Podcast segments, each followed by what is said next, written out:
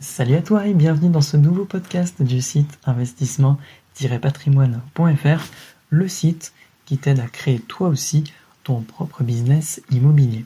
Donc je m'appelle Quentin, je suis le créateur de ce site et aujourd'hui j'ai envie de te parler de quand est-ce que tu dois revendre ton investissement immobilier. Juste avant, je t'invite à télécharger ton pack de bienvenue offert qui contient notamment une formation vidéo complète pour acheter ton premier bien immobilier. Toutes les étapes à suivre y sont détaillées et tu retrouveras également un simulateur te permettant de calculer en moins de 3 minutes si le bien que tu vises est une bonne affaire ou non. Tu retrouves le lien ci-dessous dans la barre de description ou directement sur le site investissement-patrimoine.fr.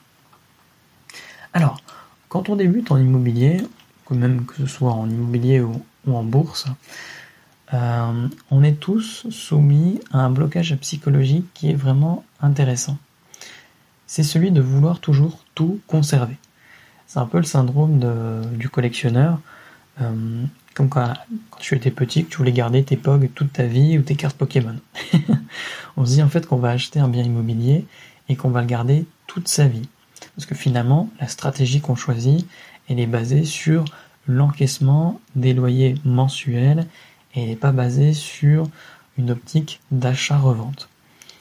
Et c'est un peu le même principe avec la bourse. Euh, souvent, les débutants, quand ils veulent investir en bourse, ils se disent qu'ils vont acheter des actions à fort dividende, par exemple Total, et ils les achètent uniquement pour ces dividendes que cette action va verser tous les ans. Et on se dit qu'on va garder toute sa vie ces actions et euh, qu'on les vendra jamais. Sur le papier, c'est très intéressant, euh, mais dans la vraie vie, bah, c'est souvent ce qui nous est présenté par les vendeurs de rêves sur Internet, mais c'est très différent. C'est vraiment très différent.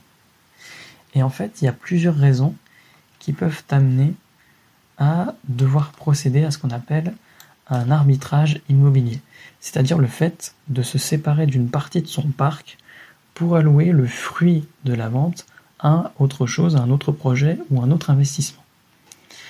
Donc ça peut être par exemple le fait d'avoir besoin de cash à l'instant T pour partir sur un projet plus gros. Tu es trop endetté, tu veux partir sur un plus gros projet, le banquier te dit non, dans ce cas-là tu vends des biens immobiliers pour réduire ton endettement, tu rembourses des crédits également et tu réobtiens de l'apport pour partir sur ce projet qui est plus gros. Donc tu vas te séparer de plusieurs petites sources de revenus pour ensuite rajouter à ton business IMO un bien qui sera plus gros et donc qui sera censé générer plus de chiffre d'affaires. Ça peut aussi être un changement de stratégie tout simplement, où tu veux par exemple te consacrer à un autre type de bien, voire à un autre domaine tout court. Et donc tu vends l'intégralité de ton parc immobilier ou une partie, par exemple des parkings, parce que tu veux plus gérer de parking. Ça peut aussi faire partie de ta stratégie immobilière de base, où finalement tu vises une plus-value et tu l'as obtenue, donc tu la vends et donc tu obtiens du cash pour repartir sur un achat-revente plus gros ou une autre, stratégie, une. Ou ça peut même être une plus-value que tu n'avais pas forcément voulu à la base, mais finalement que tu as obtenu, tu as un acheteur, tu profites de l'opportunité, tu vends et donc tu utiliseras cet argent pour faire autre chose. Donc finalement, procéder à un arbitrage, c'est un peu comme l'expression reculer pour mieux sauter. Ça va te permettre d'aller plus loin dans ton business immobilier en termes de résultats, mais ça nécessite à court terme de se sacrifier de sources de revenus.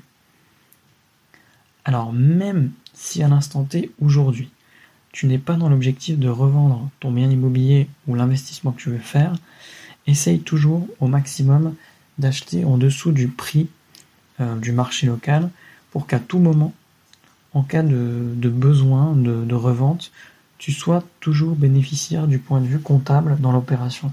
C'est ça qui va permettre de te faire subsister et de te faire en fait pérenniser ton, business dans l'immobilier. Si tu fais des, des affaires qui sont pas assez rentables ou au pire qui sont déficitaires et que pour X raison tu dois la revendre tout de suite, tu auras perdu de l'argent. Donc à terme, euh, il y a un très gros risque de, de survie pour ton business immobilier. Donc fais très attention à ça. Je t'invite du coup à me dire dans les commentaires si tu as déjà été dans le cas de la situation, tu dois procéder à un arbitrage immobilier.